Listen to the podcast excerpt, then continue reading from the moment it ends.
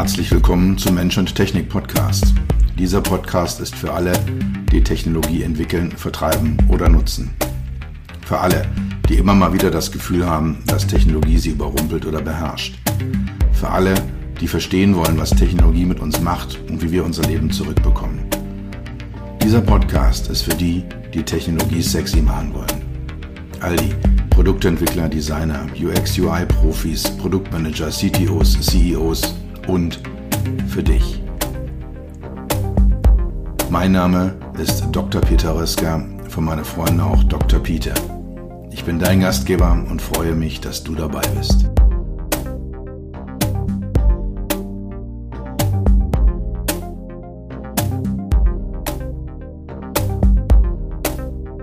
Heute gibt es mal wieder eine Interviewfolge im Mensch-Technik-Podcast. Ich bin sehr, sehr froh, sehr, sehr glücklich, Thomas Föhringer-Kuhnt für ein Interview gewonnen zu haben. Thomas kenne ich schon seit vielen, vielen, vielen, vielen Jahren. Wir haben auch schon zusammen gearbeitet bei Firmen in Situationen in unterschiedlichen Konstellationen. Thomas ist heute Director HMI und User Experience und Head of UX Research im Lotus Tech Innovation Center.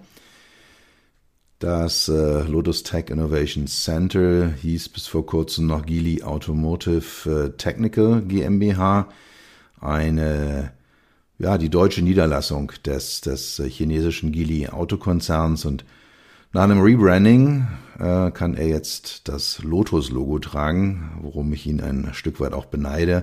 Coole Marke, coole Autos.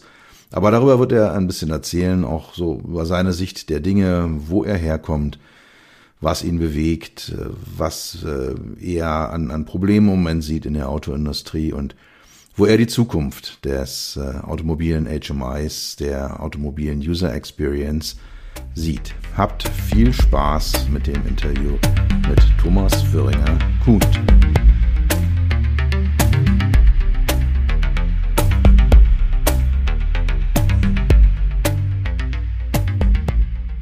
Mein heutiger Gast im Mensch-Technik-Podcast ist ein sehr, sehr, sehr alter Bekannter von mir. Wir haben schon viele, viele Dinge miteinander erlebt. Wir haben schon viel miteinander gearbeitet. Herzlich willkommen im Mensch-Technik-Podcast, lieber Thomas Föhringer-Kuhnt. Ja, danke, Peter. Freut mich sehr, dass wir uns heute ein bisschen so mal wieder länger unterhalten können, auch außerhalb von Projekttätigkeiten. Ja, freut mich sehr, dass du mich angesprochen hast und dass wir jetzt sprechen. Wunderbar. Ja, vielen Dank für deine Zeit und lass uns gleich mal reinspringen. Äh, ich kenne dich ja schon seit vielen, vielen Jahren, habe dich ja auch äh, ein Stück weit deines Weges begleitet. Meine Zuhörer kennen dich nicht. Erzähl so ein bisschen von dir selbst. Wie bist du dahin gekommen, wo du heute bist? Mhm, ja, es war äh, durchaus eine lange Geschichte. Ich versuche äh, jetzt mal so mich auf die wesentlichen Sachen zu konzentrieren. Also ich habe ja Psychologie studiert äh, und habe mir damals halt überlegt, mh, hm, was ich so beruflich machen will und dachte mir, so ein Beruf, der mit Menschen zu tun hat, soll auf jeden Fall in die Richtung soll es gehen. Und ja, die, also Psychologie als Wissenschaft vom Erleben und Verhalten des Menschen war dann natürlich eine interessante Option. Habe ich angefangen an der FU Berlin zu studieren und ja, war da noch recht offen am Anfang, äh, was so die Richtung angeht. Ich meine, damals äh, hatten wir noch so die große Freiheit und dann auch die Möglichkeit an einer großen Uni verschiedene Sachen auszuprobieren. War weniger verschult, als es heute in Bachelorstudiengängen der Fall ist. Das war schon mal auf jeden Fall gut. Ähm, ich habe dann parallel auch im sozialen Bereich gearbeitet, um ein bisschen Geld zu verdienen und so und habe dann irgendwann festgestellt, ja, weiß nicht, ob ich wirklich mich jetzt so mein ganzes Berufsleben halt mit Problemen von anderen Leuten beschäftigen will und so. Und habe dann eigentlich mich von diesem klinischen oder von dem Bereich, den man sich jetzt unter Psychologie so vorstellt, also ganze Therapiebereich, so auch versucht wegzuorientieren, geguckt, was es sonst noch so gibt.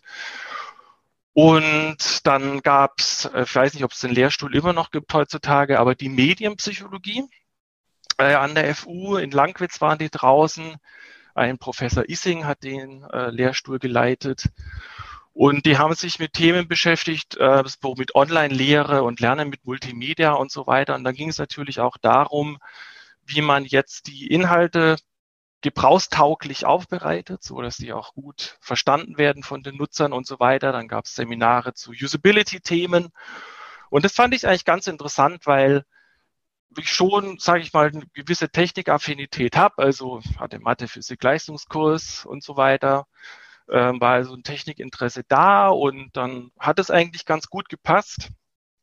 Hat, habe ich mich da ein bisschen näher mit diesen Themen beschäftigt. Also alles, was heute im Prinzip User Experience heißt, war da in dem Bereich. Also gab es so ein paar Angebote zu dem Thema. Ähm, und du steigst ein, wenn es irgendwie Rückfragen Nee, nee, äh, es ist ja, ja, äh, genau. super spannend, weil das ein Teil ist, äh, bevor wir uns kennengelernt haben. Und, äh, ja, genau. Von daher finde ich es persönlich auch super spannend, da nochmal genauer reinzuschauen. Einfach äh, weitergehen auf dem mhm, ja. Lebensweg. Genau, genau. Dann, ähm, gut, dann war ich dann als Student auch mal bei einer KI-Konferenz, also die Computer Human Interaction äh, habe da so einige Gurus aus der Szene getroffen. Äh, ich habe heute noch ein Programmheft mit dem Autogramm von äh, Jakob Nielsen und Don Norman war da und so die ganzen Gurus aus der Szene halt. da habe ich festgestellt, interessant, also da gibt's ja richtig so, richtig viel zu tun in dem Bereich. Ähm, und ja, fand ich sehr interessant. Habe dann im Hauptstudium ähm, an der Humboldt-Uni, was halt auch wieder so der Vorteil in Berlin war. Ne? Man hatte nicht nur ein großes Angebot an der eigenen Uni, sondern konnte auch noch so über den Tellerrand hinausschauen. Halt, was an anderen Unis passiert, äh, gab es an der Humboldt-Uni, oder gibt's, ne, heißt glaube ich mittlerweile auch anders, aber eben die Ingenieurspsychologie, ähm, der Lehrstuhl von Wanke, und habe da dann im Prinzip hatte die Möglichkeit, dass, obwohl ich an der FU eingeschrieben war, äh, Ingenieurspsychologie als im Prinzip Vertiefungsfach zu wählen. Habe das dann auch gemacht, habe da im Prinzip mehr oder weniger alles besucht an Vorlesungen, was es gab. Ähm, also Wanke hatte sich, äh, hat sich ja viel so mit Softwareergonomie und solchen Themen beschäftigt, war dann aber auch mit der ähm, Autoindustrie schon verknüpft. Er hatte einige Absolventen ja, die dann damals bei Daimler Chrysler, wie es noch hieß, äh, in Marienfelde gearbeitet haben. Da warst du ja auch unterwegs und getroffen haben wir uns, glaube ich, da nie interessanterweise, aber da war ich dann auch irgendwie mal als Werkstudent eine kurze Zeit äh, in einem Projekt zur Müdigkeitsdetektion. Und ähm, wiederum, dann äh, habe ich mich an der dritten großen Uni in Berlin umgeschaut, an der TU und hatte dann äh, im Prinzip durch ja, Kontakte, die sich ergeben haben mit zum Beispiel Katharina Seifert und auch Matthias Rötting, der den Lehrstuhl dann für Mensch-Maschine-Systeme äh, übernommen hatte an der TU Berlin, äh, die Möglichkeit, da als wissenschaftlicher Mitarbeiter weiterzumachen. Auch in einem Forschungsprojekt zur Müdigkeitsdetektion im Fahrzeug. Ja, haben wir uns halt angeguckt, wie man Müdigkeit im Fahrzeug erkennen kann, was man dagegen tun kann, ähm, um den Fahrer halt, wie man sagt, im Loop zu halten, also praktisch bei der Fahraufgabe. Und ja, da in, in der Zeit irgendwann haben wir uns, glaube ich, auch kennengelernt bei einer Konferenz, wenn ich mich richtig erinnere. Ähm, hattest du einen Vortrag, habe ich dich angesprochen, weil mich das Thema auch interessiert hat, interkulturelle ähm, ja, Mensch-Maschinen-Interaktion im weitesten Sinn. Und ja, dann äh, hattet oder hattest du ja im Prinzip damals mit ähm, dem Miklos Kisch von VW, der damals noch direkt bei VW war, heute bei Audi. Äh, schöne Grüße übrigens an alle, falls sich jemand dann die Aufnahmen anhört. Ähm, das, äh, das Forschungsprojekt, auf dem ich dann auch promovieren konnte, halt ins Leben gerufen mit der TU gemeinsam. Ja, genau. Und dann habe ich halt in meiner Promotion da diesen äh, praktisch Fragebogen oder dieses Tool zur Usability-Evaluation entwickelt für die Mensch-Maschine-Schnittstelle im Fahrzeug, Car-Use genannt. Und genau, habe dann halt mich näher so mit der ähm, Entwicklung äh, vom HMI im Fahrzeug beschäftigt. Ähm, das fand ich deshalb interessant, weil ähm, man im Fahrzeug immer mit einer Zweitaufgaben, also so einem Zweitaufgabenszenario unterwegs ist. Wenn wir jetzt, was weiß ich, User Experience gestalten von Apps oder Webseiten oder sonstigen Themen, beschäftigt sich der Nutzer halt nur mit einer Aufgabe. Meistens sitzt er halt vor der Applikation, macht irgendwas damit und ja, eigentlich konzentriert er sich voll darauf.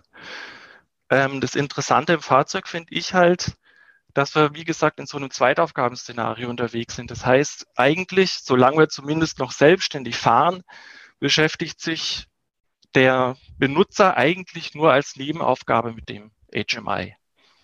Und dann habe ich mich auch schon jetzt dann während meiner Promotion halt so mit äh, Theorien beschäftigt ähm, zur Aufmerksamkeitsverteilung.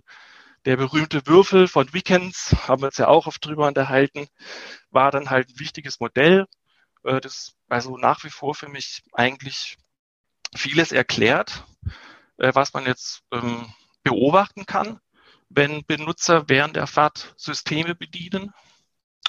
Und mehr oder weniger sich davon ablenken lassen oder auch nicht, je nachdem, wie die gestaltet sind.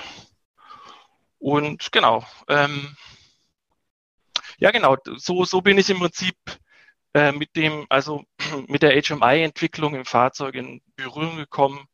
Und ja, war halt eine gute Kombination von der Beschäftigung mit dem Menschen, des, dem Erleben und Verhalten und halt auch einer gewissen Technikaffinität ja, und so hat sich dann beruflich halt, haben sich so immer die nächsten Schritte ergeben. Und ja, in meiner aktuellen Station hatte ich halt die Chance, dann auch ein eigenes HMI-Team aufzubauen, was halt auch dann nochmal wirklich, also eigentlich eine sehr tolle ähm, Aufgabe ist. Und ja, ich habe auch wirklich ein tolles Team, äh, mit dem ich jetzt zusammenarbeiten darf in dem Bereich ja, das war so die Kurzfassung, sag ich mal. Ja, ja, es war schon, schon äh, recht detailliert. Mhm. Ähm, wo wir gerade beim Thema sind, äh, deine aktuelle Position. Äh, erzähl doch mal ein bisschen, was du da machst. Also das ist natürlich nur, was du darfst. Äh, mhm. Du brauchst jetzt keine, keine Firmengeheimnisse auszuplaudern. Vielleicht auch zu erzählen, was Lotus und Gili miteinander zu tun haben. Mhm. Genau, also äh, meine aktuelle Position ist Director HMI UX bei dem Lotus Tech Innovation Center. Ähm, wir sitzen in Rauenheim in der Nähe von Frankfurt und ähm, wie vielleicht manche wissen, andere vielleicht auch nicht, hat äh, Chili ähm, ja Anteile von Lotus gekauft.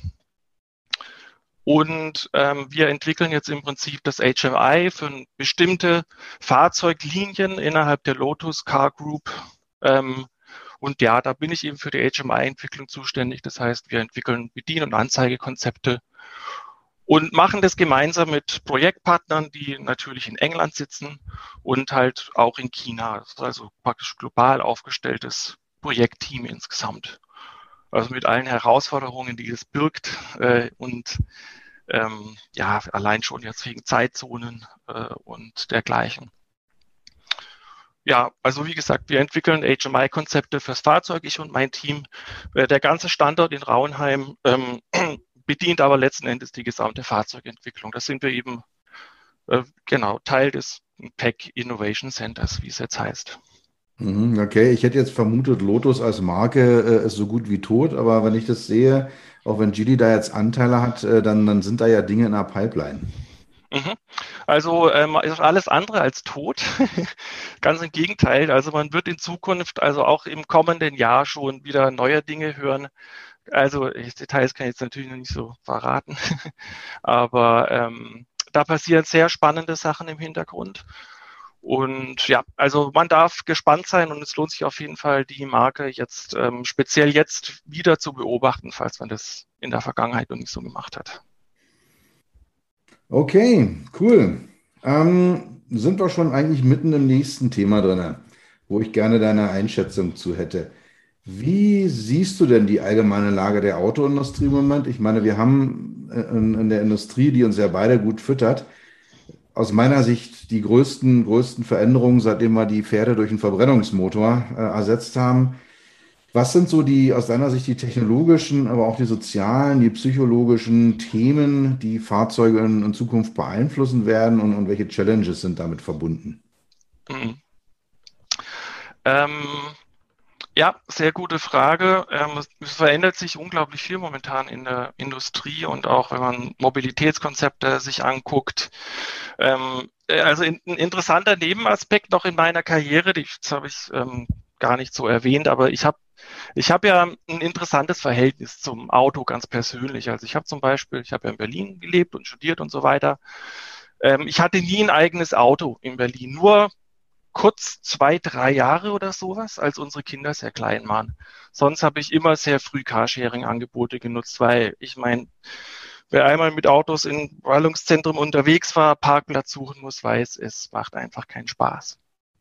Das heißt, ähm, und jetzt, ähm, aktuell lebe ich eher im ländlichen Bereich. Wir haben jetzt drei Fahrzeuge im Haushalt. So, und ähm, das zeigt für mich eigentlich, ähm, ist das Auto, das Fahrzeug für mich ein Gebrauchsgegenstand, den ich nutzen möchte, um ein bestimmtes Ziel zu erreichen, eigentlich um von A nach B zu kommen. Ähm, ich habe mich in letzter Zeit natürlich öfter auch dadurch, dass ich jetzt für Lotus arbeite, mit unseren Fahrdynamikern unterhalten, ähm, die ein Fahrzeug als Sportgerät sehen.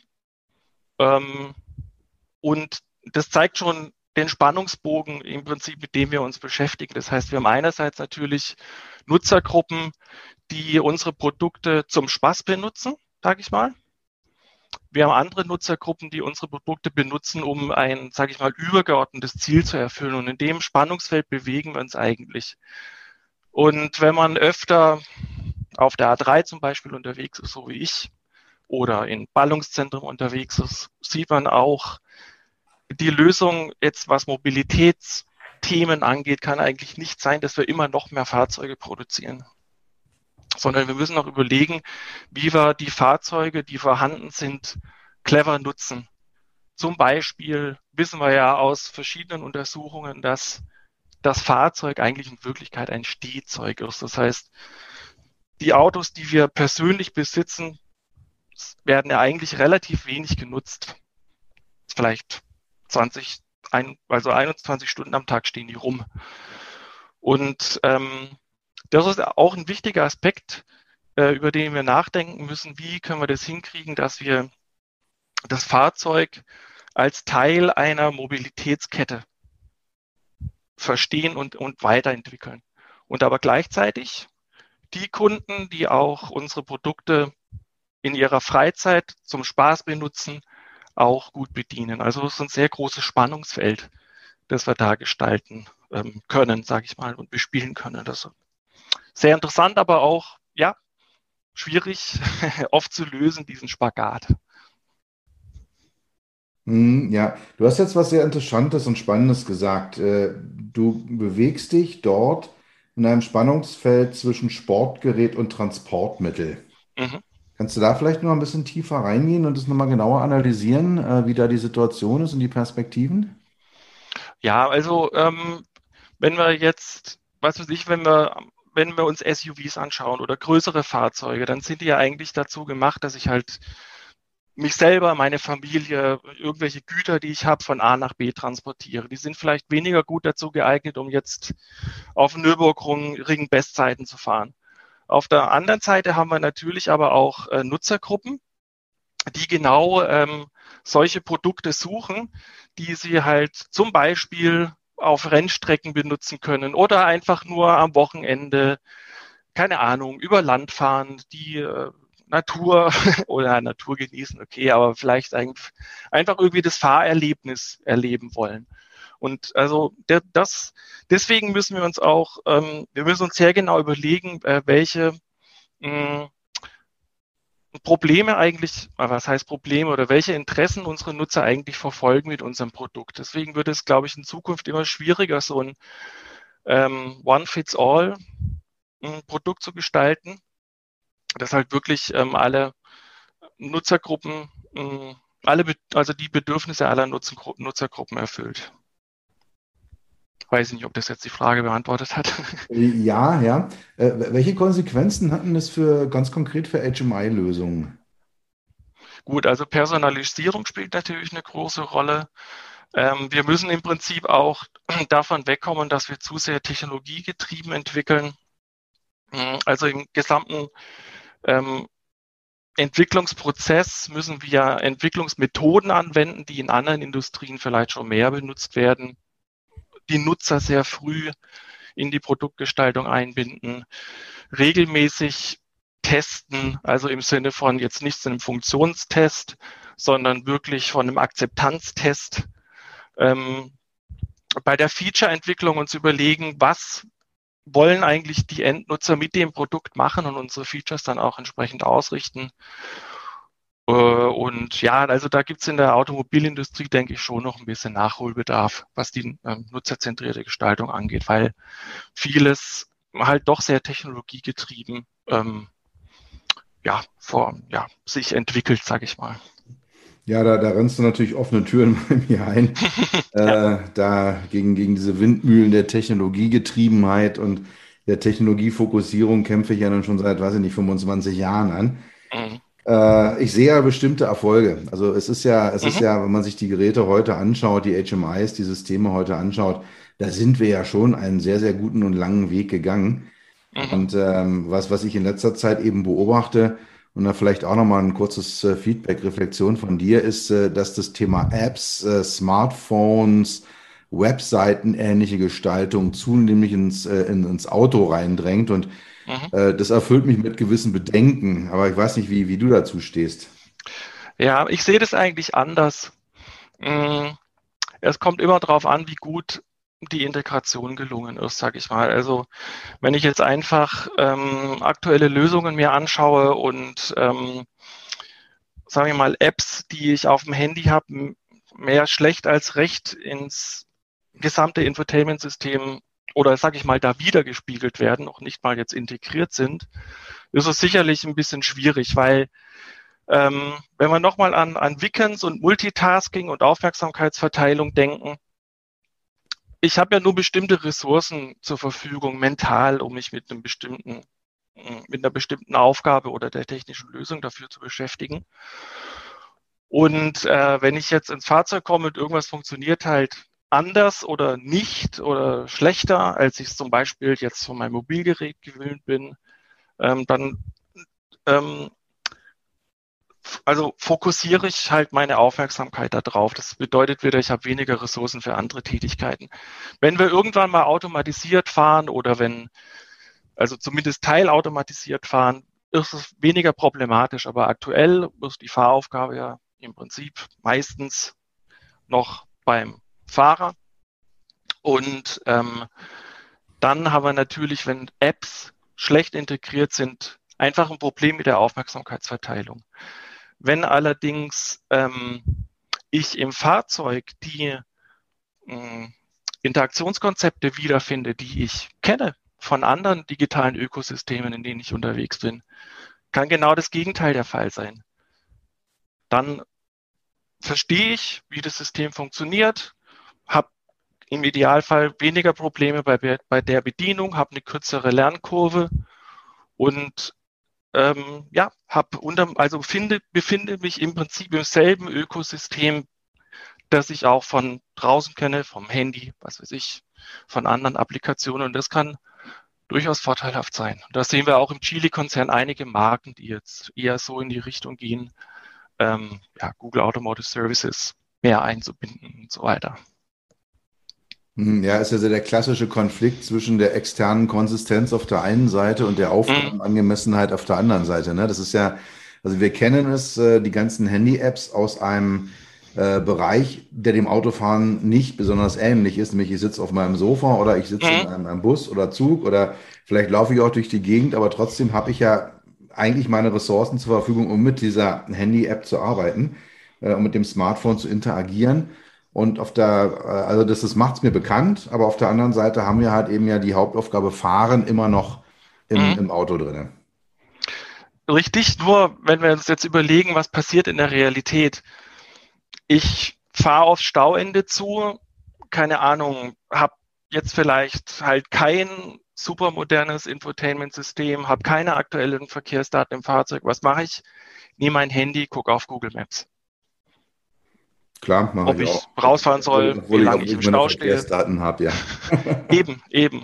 Das heißt, es wäre doch eigentlich viel besser, da wir dieses Verhalten beim Nutzer beobachten, ähm, die jetzt in dem Fall keine Werbung, aber wir reden jetzt über Google Maps, die Applikation so ins Fahrzeug zu integrieren, dass sie, dass ich sie da halt auch Aufgaben angemessen äh, bedienen kann und halt im Prinzip die Infos, die ich habe, in einem Ökosystem, das ich, das ich kenne, ähm, zur Verfügung habe. Ich verstehe sofort, also ich habe alle Infos, die ich brauche, ich verstehe sofort, ähm, äh, was, ähm, also was die Infos mir sagen wollen. Und also ich bin eigentlich schon eher dafür, lieber in die Richtung weiterzuarbeiten, dass ich halt ähm, weniger ähm, Transferaufwand habe als Nutzer von verschiedenen Systemen, die sich innerhalb und außerhalb des Fahrzeugs ähm, befinden.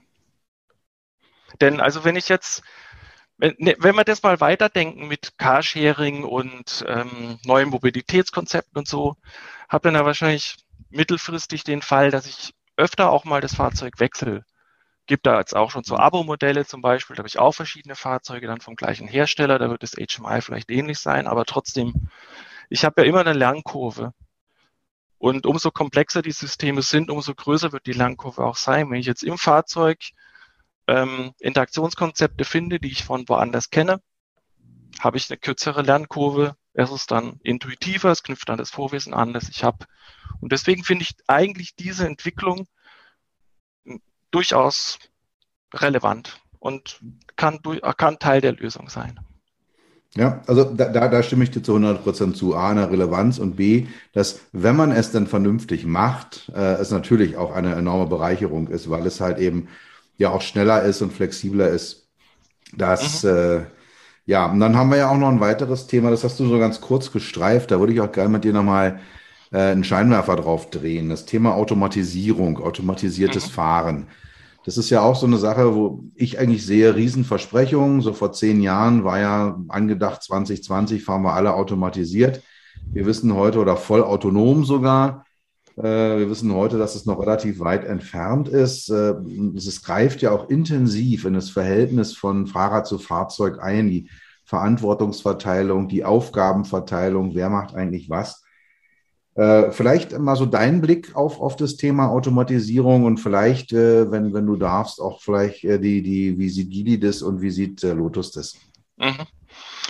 Ähm, wir haben bei der Gestaltung der Systeme, wenn das ums automatisierte Fahren geht, eine, wirklich eine sehr große Verantwortung. Und man sieht, ähm, was passieren kann, wenn Hersteller zu große Versprechungen machen, was Systemkompetenzen angeht, ähm, Leute sich sehr stark auf die Systeme verlassen. Äh, haben wir ja viele, also viele Vorfälle gesehen, äh, was mit Systemen passiert, die, sag ich mal, missbräuchlich benutzt werden. Also oder oder sagen wir mal sogar vielleicht sogar unwissentlich äh, jetzt die die Kapazität der Systeme überschätzt wird. Ähm, das heißt schon allein dadurch, wie wir es jetzt unser unseren Assistent oder unsere Automatisierung nennen, das äh, schafft schon gewissen, eine gewisse Erwartungshaltung bei den Nutzern. Also ob das Ding jetzt Autopilot heißt oder Pilot Assist oder wie auch immer, ähm, ja, schafft eine Erwartungshaltung bei mir als Nutzer. Also allein schon, äh, wie wir die Features nennen, die wir anbieten und wie sie vermarktet werden auch, äh, hat einen großen Einfluss darauf, wie sie später benutzt werden. Und ähm, wie gesagt, dann haben wir wieder verschiedene Nutzergruppen. Dann haben wir Nutzergruppen, die sehr gern die Fahraufgabe abgeben, weil sie parallel irgendwelche anderen Sachen machen wollen. Äh, dann haben wir aber auch wieder Nutzer, die ähm, halt ganz bewusst ähm, selber fahren, weil sie das Fahrerlebnis schätzen. Ähm, ja, und also bis wir, sage ich mal, äh, in einem Innenstadtbereich wirklich vollautomatisiert fahren, wird, glaube ich, schon noch einige Zeit vergehen. Was schneller kommen wird und was wir auch schon erleben, teilweise auch bei Nutzfahrzeugen, ist halt automatisiertes Fahren auf Teilstrecken der Autobahn. Ich habe ein relativ überschaubares Umfeld, immer nur bis zu gewissen Geschwindigkeiten halt, weil auch die Sensoren natürlich nur gewisse ähm, ja, Reichweiten haben, nach vorne und hinten zu schauen. Aber da, das, da wird sich vieles, glaube ich, in naher Zukunft sehr, sehr viel weiterentwickeln. Ähm, was wir dann bei der HMI-Gestaltung halt berücksichtigen müssen, ist, wie wir so dem Benutzer klar machen, was das System kann und was es halt nicht kann. Und sehr spannend sind natürlich die Übergabe- und Übernahmeszenarien. Das heißt, ähm, solange wir wirklich nicht auf Level 5, also komplett von A nach B vollautomatisch unterwegs sind, oder auf Level 4 das Fahrzeug dann halt so ein sogenanntes Minimal Risk Manöver macht, also wenn äh, Systemkapazitäten ähm, überstiegen werden, sich selbstständig in einen sicheren Modus versetzt, beispielsweise selbstständig rechts ranfährt oder dergleichen, äh, komme ich ja immer wieder als Benutzer in die Situation, dass ich halt die Fahraufgabe wieder übernehmen muss. Und da sehen wir auch von verschiedenen Untersuchungen unterschiedlicher Hersteller, dass ähm, teilweise diese ähm, Abschnitte, in denen automatisiert und wieder manuell gefahren wird, teilweise sehr gering sind. Also wenn, wenn Nutzer oder ja, wenn Benutzer die Möglichkeit haben, selber zu entscheiden, lasse ich jetzt die Automation fahren oder fahre ich selber, wechselt es ziemlich oft.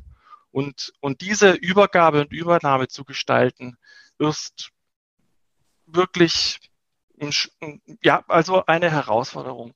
Also, dass der Nutzer immer weiß, was, was kann das System noch, sich nicht zu sehr auf das System verlässt, aber natürlich auch ein gewisses Vertrauen entwickelt. Denn wenn er jetzt, also der Mensch ist ja relativ schlecht darin, äh, Prozesse zu überwachen. Das ermüdet uns sehr schnell. Und wenn jetzt der, der Nutzer Systeme permanent überwachen muss, ob die auch noch wirklich ihre Arbeit machen, hat er letzten Endes ja auch keinen Nutzen von der Automatisierung. Also die Automatisierung macht eigentlich nur dann Sinn, wenn ich, um nochmal jetzt wieder auf so Aufmerksamkeits- und Ressourcenmodelle zu kommen, wenn ich mentale Ressourcen frei machen kann für andere Tätigkeiten. Was weiß ich. Ähm, selbst wenn es nur konzentriert äh, Podcast oder Hörbuch hören ist oder so. Ähm, oder halt, ja, dann die üblichen Bürotätigkeiten, die oft genannt werden. Also erst dann macht Automatisierung Sinn, wenn ich halt Systeme nicht mehr jetzt permanent überwachen muss. Mhm. Und ja, wie gesagt, im Autobahnbereich, denke ich, werden wir da sehr schnell viele Fortschritte sehen. In innerstädtischen Bereichen ähm, wird es wahrscheinlich noch ein bisschen dauern. Es kommt auch immer auf die Infrastruktur drauf an, ob die überhaupt, sag ich mal, in der Lage ist, auch Daten zur Verfügung zu stellen, die vielleicht nötig sind. Weiß mein Auto, ob die Ampel rot wird, wann sie rot wird und dergleichen. Ja, also bei, bei Infrastruktur äh, da, da hatte ich jetzt ein, auf einem ganz anderen Level, viel, viel rudimentärer ein äh, erhebliches mhm. Erlebnis. Äh, du weißt ja, ich verbringe viel Zeit auf Mallorca und fahre da auch viel Auto und, und hatte bei meinem letzten längeren Aufenthalt dort äh, ein Fahrzeug mit einem Spurhalteassistenten. Mhm. Und die Straßen auf Mallorca sind nicht besonders dolle. Also die, die Autobahnen ja, die größeren Straßen schon. Aber wenn man dann mal davon abweicht, auf kleinere Straßen fährt, da wird es sehr schnell so, dass dann, ja, mal ist eine rechts eine Linie da, mal ist keine da. Dann sind die sehr, sehr schmal. Also dann, dann ist die Straße insgesamt so breit äh, wie ein Fahrzeug oder anderthalb Mal so breit wie ein Fahrzeug, hat aber trotzdem noch einen weißen Streifen in der Mitte und rechts gar nichts. Da stelle ich schon fest, also wenn wir über Infrastruktur reden, da scheitert es häufig schon an so ganz elementaren und rudimentären Themen. Mhm. Ja, ja, das, das deckt sich mit meiner Alltagsbeobachtung sogar hier auf deutschen Autobahnen. das, also oft, oftmals, also aus, jetzt mal ganz naiv aus Nutzersicht, ist es halt gerade dann, wenn man Systemunterstützung benötigt, oft der Fall, dass sie halt dann irgendwie schlechter funktioniert als so im Idealfall, in dem sie vielleicht getestet und entwickelt wurde. Also, mhm. was weiß ich, in der Nacht bei Regen funktioniert, funktionieren viele Spurhalteassistenten halt schlechter als tagsüber bei Sonnenschein. Ja, ja. ja.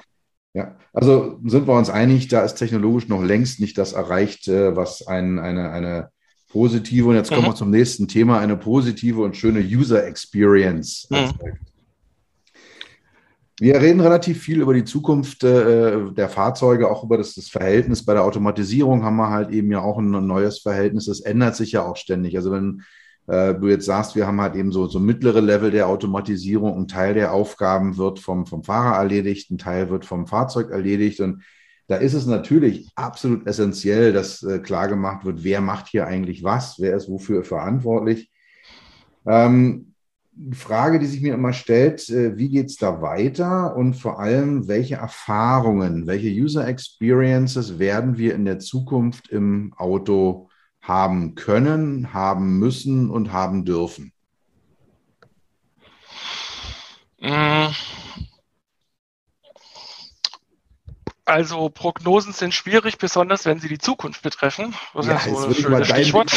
Deswegen reden wir hier. genau, und ich sag mal, ähm, ähm, der wesentliche Punkt ist ja, äh, wenn wir im also UX-Bereich unterwegs sind, das, was wir vielleicht abschätzen für die Zukunft, das ist eigentlich gar nicht so wahnsinnig spannend, weil wir überlegen sollten, wie können wir im Prinzip das Leben unserer Kunden oder unserer Nutzer ein Stück weit verbessern und dann dafür technologische Lösungen suchen. Und eigentlich, wenn wir uns von dem Aspekt ähm, oder sage ich mal unter dem Gesichtspunkt der Frage nähern, müssen wir erstmal überlegen, was äh, sind überhaupt so die Use Cases in Zukunft. Also wenn jetzt, ich sag mal, wenn jetzt jemand sein Auto nur dazu benutzt, um, um kurz zum Einkaufen zu fahren, braucht er jetzt wahrscheinlich hat er weniger hohe Anforderungen an ein HMI, als wenn jemand regelmäßig 100 Kilometer pendelt täglich. Und ähm, und dann sehen wir auch, wenn wir uns jetzt andere ähm, Nutzungsszenarien anschauen, außerhalb von Europa oder, oder Amerika, ist, ähm, wird ja, also das Auto kann ja mehr sein als nur ein Fortbewegungsmittel. Das, also das Fahrzeug kann ja auch so ein Rückzugsraum sein. Es wird zum Beispiel, wie ich mir von chinesischen Kollegen habe sagen lassen, durchaus öfter dazu genutzt, um wenn man sehr beengt wohnt zum Beispiel, sich bewusst ins Auto zu setzen, guten Sound zu genießen, vielleicht auch seine Pause im Auto zu machen. Also es, es wird praktisch mehr so ein, also dieses oft zitierte erweiterte Wohnzimmer. Das heißt, ich benutze vielleicht mein Fahrzeug in Zukunft, also jetzt nicht wir in Mitteleuropa vielleicht, aber in anderen Regionen, ähm, halt jetzt nicht nur, um wirklich schnell einfach mal kurz von A zu B zu äh, kommen, sondern ich verbringe Zeit, ich verbringe vielleicht auch bewusst Zeit im Fahrzeug. Also äh, insgesamt glaube ich, die Gestaltung des Innenraums äh, wird wichtiger und auch so ein gewisser Premium-Anspruch ähm, wird auch immer wichtiger. Das heißt, ich will mich, ich will mich in dem Auto wohlfühlen. Ich will von, sage ich mal, angenehmen Materialien umgeben sein. Ich will, also unsere Nutzer wollen, besser gesagt, sicherlich also guten Sound haben, bequem, ähm, Bequemlichkeit genießen und mehr machen, um als einfach nur von A nach B zu sich transportieren zu lassen oder andere Güter zu transportieren. Also ähm, es sind, ich glaube, dass Fahr also, also Fahrzeuge in Zukunft sich mehr zu so einem äh, Premium ähm, Gegenstand entwickeln, der, der mir, der so ein Kokon vielleicht auch bietet, so eine Rückzugsmöglichkeit, äh, wo ich Dinge machen kann, die so die, vielleicht die, die, für die ich sonst weniger Zeit habe äh, oder ja, ungestört bin, einfach auch für mich. So, und wenn wir dann, also wenn wir, wenn wir das, sage ich mal, als Möglichkeit voraussetzen, dann können wir uns überlegen, wie wir das mit der, mit unserer, mit der Gestaltung der Systeme überlegen und auch welche Features wir anbieten wollen, um halt, ja, also dieses ähm, sich im Fahrzeug befinden als angenehm gestalten und nicht jetzt halt nur als notwendiges Übel, weil ich halt irgendwie von A nach B kommen muss. Hm, ja, finde ich, finde ich sehr, sehr spannend, äh, weil ich sehe es 100% ganz genau wie du. Vielleicht liegt es an unserer gemeinsamen professionellen Sozialisation, aber dass mhm. eben dieser, diese Kokon-Bildung, dieses nach innen gerichtete der, der Experience immer, immer stärker wird, immer stärker nach vorne tritt. Also über Tieferlegung, Breitermachung, äh, Alufelgen, Spoiler, was ja so eine, ja, soll ich sagen, so eine Experience-Ebene bis, bis vor ein paar Jahren beim Fahrzeug war, redet heute eigentlich keiner mehr. Oder habe ich da einen mhm. verzerrten Blick? Nee, nee, nee, nee, sehe ich auch so. Ich meine, ja, klar, es hat natürlich wahrscheinlich damit zu tun, womit wir uns beschäftigen. Wir beschäftigen uns halt mit digitalen Angeboten im Fahrzeug, die im Fahrzeug angeboten werden. Ähm, was, glaube ich, auch noch ein wichtiger Aspekt ist, das haben wir vorhin schon mal kurz gestreift, ähm, diese Einbindung in ein digitales Ökosystem. Also bis vor kurzem, sage ich mal, war das Fahrzeug ja eigentlich relativ abgekoppelt von anderen äh, digitalen Produkten, die ich benutzt habe. Äh, das wird, glaube ich, in Zukunft auch ähm, eine viel größere Integration geben von äh, Angeboten, Services, die ich im Fahrzeug nutze, die irgendwelchen Einfluss haben auf Dinge außerhalb, also Beispiel Smart Home zum Beispiel. Ähm, oder ähm, ja, Apps, die ich auf dem, die ich auf meinem Mobilgerät habe, Spotify, Hörbücher und dergleichen, will ich im Fahrzeug einfach nahtlos weiterhören. Also ich fange im Prinzip außerhalb des Fahrzeugs an, irgendwas zu tun, begebe mich ins Fahrzeug, lass mich dann vielleicht womöglich automatisiert irgendwo hin transportieren und will im Prinzip einfach nahtlos dann äh, das weiter tun, was ich vorher begonnen habe. Und dazu muss das Fahrzeug halt irgendwie eingebunden sein in dieses digitale Ökosystem, in dem ich mich selber befinde. Mhm, ja, ja, ja, ist super spannend. Ich habe neulich gerade einer meiner Klienten fährt äh, das Elektrofahrzeug eines deutschen Sportwagenherstellers und äh, wir haben, er zeigt mir dann ganz stolz die App, die Fahrzeug-App, die es mit dazu gibt. Und äh, dann holte ich mein Handy raus und also mein Auto, was vielleicht ein Drittel kostet von dem, was seins kostet, die Apps waren weitgehend identisch. Ja, die mhm. sahen komplett identisch aus, die hatten die gleiche Funktionalität und ja, es war nur sein Markenlogo und mein Markenlogo was mhm. oben drauf. Und dann fragt man sich ja auch, hey, äh, wo, also verschlafen wir das Potenzial? Gibt es da Potenzial oder sind wir schon am Ende angekommen? Nee, da gibt's auf jeden Fall, da sind wir ganz am Anfang. Das sind, also da gibt's noch sehr viel Potenzial. Ähm, ja, sich Gedanken über Services zu machen. Ich meine, da kommt auch wieder das Thema Daten ins Spiel. Ähm, da verstehe ich natürlich schon so die äh, Strategie äh, deutscher OEMs, die dann sagen, okay, wir wollen uns nicht Gehirn amputieren lassen und unser Infotainment oder auch Betriebssystem halt äh, andere bei anderen einkaufen, denn ähm, die also die Daten, die der Nutzer dadurch produziert, dass er die Systeme benutzt, die kann ich ja dann auch wieder ähm, verwenden, um halt maßgeschneiderte andere Services anzubieten, die dann auch wieder halt unterm Strich immer das Ziel haben sollten, die Dinge, die der Nutzer während seines Tagesablaufs erledigen möchte, zu vereinfachen. Also wenn es mein Auto zum Beispiel weiß, wenn ich nach Hause fahre, ich habe keine Milch mehr im Kühlschrank, äh, direkt beim Supermarkt die Milch ordert, ich fahre vorbei, jemand packt die mir in den Kofferraum, habe ich viel Zeit gespart unterwegs und die Zeit sinnvoll genutzt. Solche Sachen werden dann interessant. Ja, ja, da gibt es auch sehr viel Potenzial. Ja, super, super spannendes Szenario. Du hast es so ein bisschen in so einem Halbsatz gerade erwähnt. Ähm, auch so ein Thema, was ich in der Automobilindustrie gerade sehe. Auf der einen Seite gibt es, also es gibt einen Teil der Autohersteller, die sich komplett an die an Big Tech aus dem Silicon Valley verkauft, was mhm. eben so Betriebssysteme, Unterwäsche, Netzwerke und so weiter mhm. angeht. Und andere, die das komplett äh, von null auf selber hochziehen. Also da gibt es gerade hier in Deutschland ja zwei große Hersteller, ja. die, die der intensivste Aktivitäten unternehmen in diese Richtung. Ja. Wie, wie siehst du das? Äh, wie siehst du da den Trend? Ja, äh, im Prinzip genauso, wie du es geschrieben hast. Also es gibt eigentlich eine Zweiteilung von halt einigen OEMs, die wirklich alles in-house machen wollen, weil sie halt sagen, okay, wir wollen die Hoheit, äh, wir wollen bestimmen, wie unsere Systeme funktionieren, wir wollen darüber entscheiden, wie die Systeme, also wie das Infotainment mit anderen Fahrzeugsystemen zusammenarbeitet. Und das ist ja das ist halt ein Riesenaufwand, eine sehr große Investition. Und dann ist die Frage, rentiert sich das unterm Strich? Und deswegen verstehe ich genauso gut auch die andere Herangehensweise, dass man sagt, okay, es gibt Lösungen, die werden extern angeboten.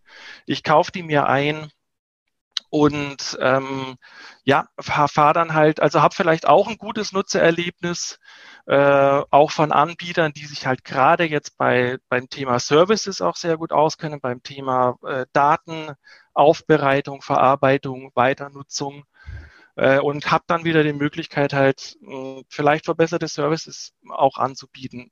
Also ich, ich sehe, es gibt ja auch innerhalb des Chili-Konzerns im Prinzip beide ähm, Richtungen. Ne? Also es gibt Marken, die setzen eher auf Drittangebote, es gibt Marken, die setzen eher auf Eigenentwicklungen. Und ja, ist letzten Endes also beides für mich nachvollziehbar. Ich erkenne, ich erkenne keinen eindeutigen Trend, sondern eher so eine Parallelentwicklung momentan. Ja, so sehe ich das auch, ja. Schauen wir mal, wie es rausläuft. Mhm. Thomas, ich habe auf die Uhr geguckt, mit Schrecken festgestellt, wir sind eigentlich schon über die normale Zeit hinausgelaufen. Okay. War super, super spannend. Ähm, zum Abschluss gibt es immer noch mal eine Frage, die jeder meiner Interviewgäste bekommt. Kannst du meinen Hörern also ein Stückchen Weisheit, ein, ein Nugget, äh, ein, ein, eine, ja, eine Lebensweisheit, eine professionelle mitgeben? Äh, hast du da irgendwas, was du gerne noch fallen lassen möchtest? Ja, also wenn mich einer mit 18 oder wenn mir einer mit 18 gesagt hätte, ich lande irgendwann in der Automobilindustrie, hätte ich wahrscheinlich gedacht, okay, überall, aber da nicht. Aber ähm, also offen zu sein für neue Entwicklungen über den Tellerrand hinausschauen und letzten Endes sich mit den Themen beschäftigen, die einen interessieren. Das wird einen auf jeden Fall zu beruflichem Erfolg führen, sage ich mal. In welcher Industrie auch immer. Und ja, das, das ja. versuche ich auch meinen Kindern immer zu erzählen. Macht einfach das, was euch interessiert, da werdet ihr erfolgreich sein. Das äh, ist ein perfektes Schlusswort, äh, lieber Thomas. Ganz, ganz herzlichen Dank für deine Zeit. Ich stimme deinem, deinem Schlusswort voll und ganz zu und äh, freue mich darüber, dich hier in meinem Podcast gehabt zu haben, äh, dich jetzt online zu stellen. Und ja, herzlichen Dank nochmal für deine Zeit. Ja, danke dir. Zeit ist wirklich wie im Flug vergangen, hat Spaß gemacht und bis bald, würde ich sagen.